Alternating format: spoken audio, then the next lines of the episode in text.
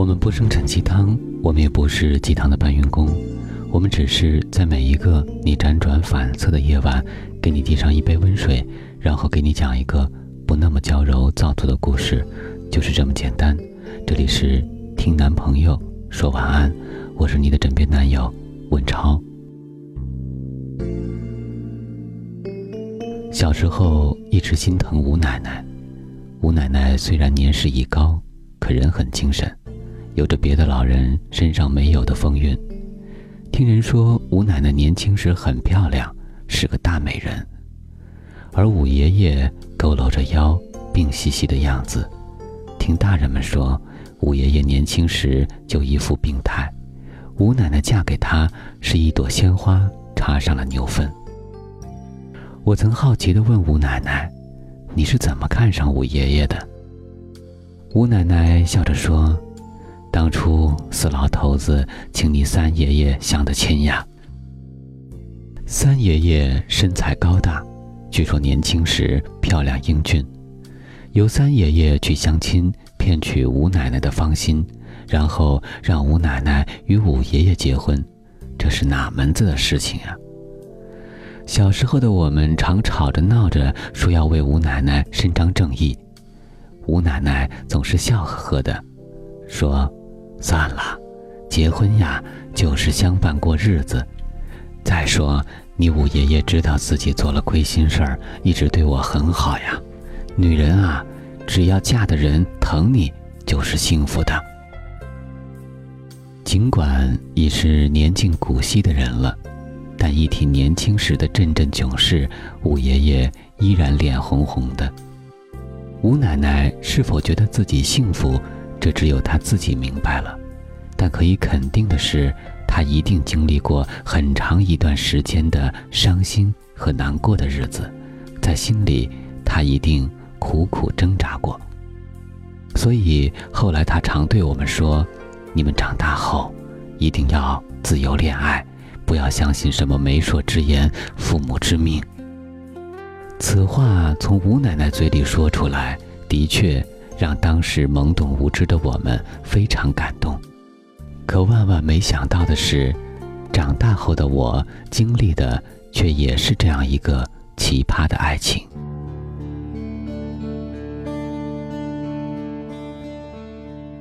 大学毕业之后，我去了深圳，宿舍里几位室友加入了一个微信群，从此。宿舍外的篮球场、小店前面那几张台球桌，以及网吧和游戏厅，便很少见到他们的身影了。起初，我一直以为他们只是在群里发红包抢红包。小个子问我，要不要我拉你进去？我瞥了小个子一眼，对他的话嗤之以鼻。有那时间和闲心，我不如买几两花生，坐在小店外面的桌子前喝啤酒。面朝着对面的女生楼，看对面的美女们来来往往、进进出出，那多享受。于是没事儿的时候，宿舍里那几个没出息的室友窝在宿舍里玩微信，我则通常坐在小店门外喝啤酒，不时的摆出各种优雅的姿势。这一年，我刚大学毕业，来到了深圳，原本以为读了大学拿到毕业证。找份工作是轻而易举的事情，结果恰恰相反，我们连普通民工都不如，招工的正眼都不瞧我们一眼。还好我来自农村，有农村孩子壮实的身体，有农村孩子吃苦耐劳的精神。我从普工干起，半年过后，老板开恩，让我做了一位老师傅的学徒。老板拍着我的肩膀说。小伙子，好好干，会有前途的。我想说，我是大学生呀，我在这儿干是委屈自己，可是最终没说，因为我知道，此时在深圳，如果你放不下大学生的架子，如果你以为你是大学生，你是天之骄子，而觉得自己身份高贵的话，那你早点滚蛋好了，你是站不稳脚跟的，没有人会买你的账。我进的是五金厂，干的是力气活，不过工资还可以。白天工作八个小时，加班有加班费，双休日休息。唯一美中不足的是，厂里是清一色的男孩子，没有姑娘，连老板娘都不愿踏进厂里一步。她无法忍受男孩子们色眯眯的眼睛，所以面对着宿舍里那几位沉迷于微信中的室友，我常常是一副恨铁不成钢的样子。我常常在心里骂道：“熊样，打一辈子光棍吧。”不知道从什么时候开始，总感觉有一双眼睛在偷偷地注视着我。可当我四处巡视的时候，那双眼睛却又不见了。于是我格外小心，在小店门外吃花生、喝啤酒的时候，我更是装作有风度的样子，摆出的姿势更加优雅，像一名绅士。后来我听见了哥哥的笑声，我终于捕捉到了。那双眼睛，那是对面女生楼的一名女孩子，长长的头发，红红的裙子，她躲在柱子后面，也不知道注视我多少个时日了。我心里喜滋滋的，我有种感觉，我将获得爱情。以前的我只知道读书，我没正眼瞧过任何一个女孩子，而现在的我需要爱情了。所以，对于女孩子，我特别的敏感。对面那位女孩子对我放电般的注视，我哪有不珍惜的？然而，我故意装作没看见她，仍然装作若无其事的样子。那时，我担心的是，一不小心吓着了他，从此以后，他再没那个胆儿偷偷的注视我了。这对我来说，可是得不偿失的事情。我更加开始注意自己的衣着和打扮了。我头上抹着发胶，脸上的胡须刮得干干净净的。以前的我可是个不修边幅的人，这些事情我不会天天都做的，嫌麻烦。我还戴上眼镜，手里夹着书，是企业管理。每天一下了班，我喝着啤酒，吃着花生，戴着眼镜，认真地翻着书本，一副自学苦读的样子。连小店的老板娘也对我交口称赞，说她就喜欢我这样的年轻人，不玩手机，不泡妞，坚持自学，不浪费时间，不虚度光阴。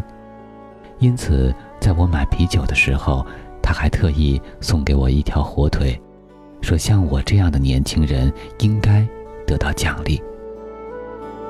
有次老板娘问我：“你在厂里干什么工作？”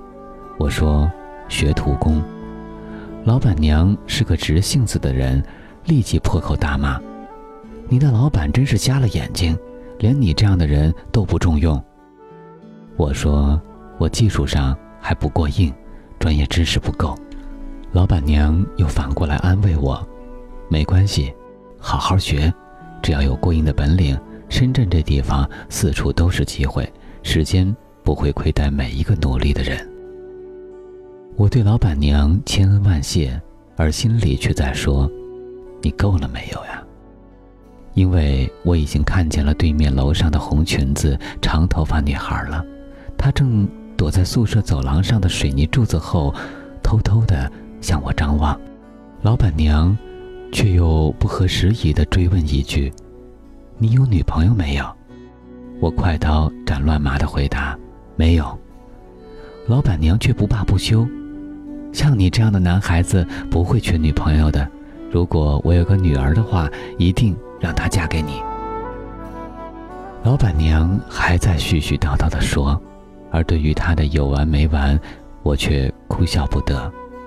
如果他知道我所做的一切都是装模作样的，而是为了吸引对面的女孩子而耍的鬼把戏，我想他会反过来狠狠地臭骂我一顿。对面的女生宿舍楼是一家科技公司的，我们同在一个工业区。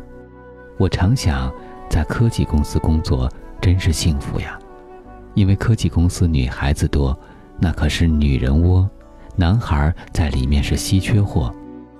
我们几个男孩子常凑在一起开着玩笑说，如果他们招男工的话，哪怕是去里面扫地、冲厕所也是幸福的，嘻嘻哈哈的。似乎没有女孩子，谁也无法活。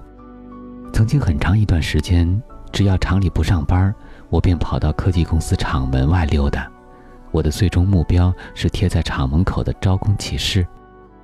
尽管厂门口的招工启事翻来覆去的，不知道换了多少次，有时打印，有时手写，可上面每次都是一成不变的内容：招女工，多少名，年龄十八到二十五岁。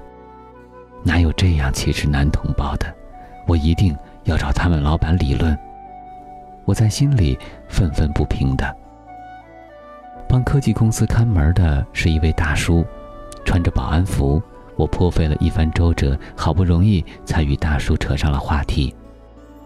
谈了半天，才从老大爷嘴中套出他是老板的远房亲戚。我问大叔：“怎么不招男工呀？”大叔说：“男工到了这里不会好好干活，厂里多的都是细致活，流水线上的作业，最适合女生，而男孩子粗枝大叶的，毛手毛脚，常常出问题。”更何况，绝大部分男孩子花心，上班时间眼睛盯在女孩子脸蛋上，哪里还有心思上班？一个男孩子塞进女孩子堆里，那还不闹得鸡犬不停？想想都后怕。再说，男孩子调皮捣蛋，会经常弄事生非，不服管理，所以厂里规定只招女生，不要男生。我对大叔说：“这真是一件……”让人哭笑不得的事情，是性别歧视呀！大叔装作神秘的样子，然后压低声音对我说：“制度是死的，可人是活的。要进这个厂，办法不是没有，那就要看你敢不敢、愿不愿意了。”我把脸凑过去，急不可耐地对大叔说：“大叔，我愿意，只要能进你们厂，我愿放弃现在的工作，让我干什么都行。”大叔呵呵大笑，小伙子，真让我感动的。其实很简单，现在科技发达，你可以变性呀，丑姑娘都可以在脸上动几刀子，整整容，然后就变成美女了。自然，男人也可以动几刀子就变成姑娘了，不是很难的事情啊。大叔的话让我哭笑不得。大叔啊，你这么大年纪了，还这么幽默。大叔得到了夸奖，更加忘乎所以，洋洋得意地说：“没办法，跟女娃娃在一起练成的好习惯。因为女孩子喜欢幽默风趣的男人。”与大叔聊天真是一件很有趣的事情。我正与大叔聊得起劲儿，厂里出来一位大姐，胖胖的，男孩子做派，很威武的样子，说话河南口音。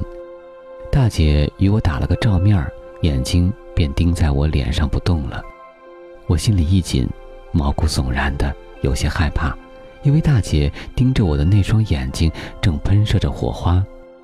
最终，大姐指着我的鼻子说：“你小子还有脸跑到厂门口来，胆子不小！看老娘我今天不扒了你的皮！”我立即明白了，事情或许很严重。我苦着脸说：“大姐，我没干什么呀。”大姐恶狠狠地说。你昨晚哪儿去了？我说在宿舍啊，一直没出门。好呀，终于招了。昨晚你骗玲玲说要带人家去溜冰，玲玲等了一个晚上，你却鬼影子都没看到，害得人家哭了一晚上的鼻子。大姐边说边从保安房里拿出一根木棍，要跟我拼命的样子。我一边躲闪一边说：“大姐，是不是弄错了？”大姐说：“错不了，微信上就是你的相片。”我抓住大姐的木棍，大姐息怒：“有话好好说，你说的事儿我真的不清楚。如果真的是我的错，我一定赔礼道歉，负荆请罪。”大姐放下木棍儿，喘了口气：“你与玲玲在微信上谈了半年多的爱情，网上当初追得那么凶，昨晚玲玲答应见面了，你小子却怂了。人家小姑娘可是认真的。”我敲了敲脑门，云里雾里的，不知所以。这时，那个长头发、穿红裙子的女孩子跑了出来，手里拿着手机，满面春风，一脸笑容，一边兴高采烈地说：“大姐，她道歉了，晚上再请我看电影。我跟她说了，让她买三张电影票。大姐，你也去。”我终于知道了她的名字，她叫玲玲。玲玲的眼光落到我的脸上，她张大了嘴，目瞪口呆。他的手机从手中滑落，我跑过去，伸手接住了。他红着脸说：“你来啦，好吧，大姐也在，那我们先一起去吃个饭吧。”稀里糊涂的跟着去了饭店，才发觉我没带钱，我额头上的汗珠流了下来。玲玲发觉了我的不对，关切的问我：“怎么了？不舒服？”我木讷了半晌，说：“走的匆忙，忘了带钱包。”玲玲说：“这顿饭我请了，记住，今后对我好点儿。”我幸福的眼泪都要掉下来。晚上回到宿舍，小个子满嘴酒气，发疯似的冲了上来，死死的扭住我的衣领，一副要和我拼命的样子。我一把推开他：“你有病啊！”小个子却又扑上来。我说。今晚我高兴，不跟你计较。下次再这样，我就要揍你了。其他室友过来劝我别跟他计较，他喝醉了。小个子却毫无征兆的嚎啕大哭，说：“今晚你跟谁在一起？”我的兴致也上来了，故意逗他：“自然跟我深爱的姑娘呀，怎么了？”小个子哭得更伤心了。我知道你跟玲玲在一起，玲玲是和我在网上好了大半年的姑娘。我终于明白了，小个子这小子鬼点子、鬼主意多，通过各种手段，他加入了玲玲所在的一个微信群，他瞄上了玲玲，总想着法子要接近玲玲。小个子个子矮小，相貌丑陋，他知道自己的斤两，很难有女孩子会喜欢他的。于是费尽心思盗用了我的照片来哄玲玲。小个子加了玲玲为微信好友，每逢节假日都会给玲玲发红包，还说了许多甜言蜜语，最终打动了玲玲的芳心，由友情发展到了爱情。小个子哭丧着脸对我说：“我煞费心机，浪费了许多精力和时间，可没想到是为你谈了一场恋爱。”我与玲玲举行了简单的订婚仪式，那天来的都是我们的好朋友。有人提议让我们说说我们的爱情故事，我一把提起身旁的小个子，笑着说：“我该好好谢谢这位兄弟。”小个子说：“这是我做过最冤枉、最窝囊的事情。”玲玲立即塞给小个子一个大红包，小个子便住了嘴。可最终，在那一天的酒席上，小个子又喝多了。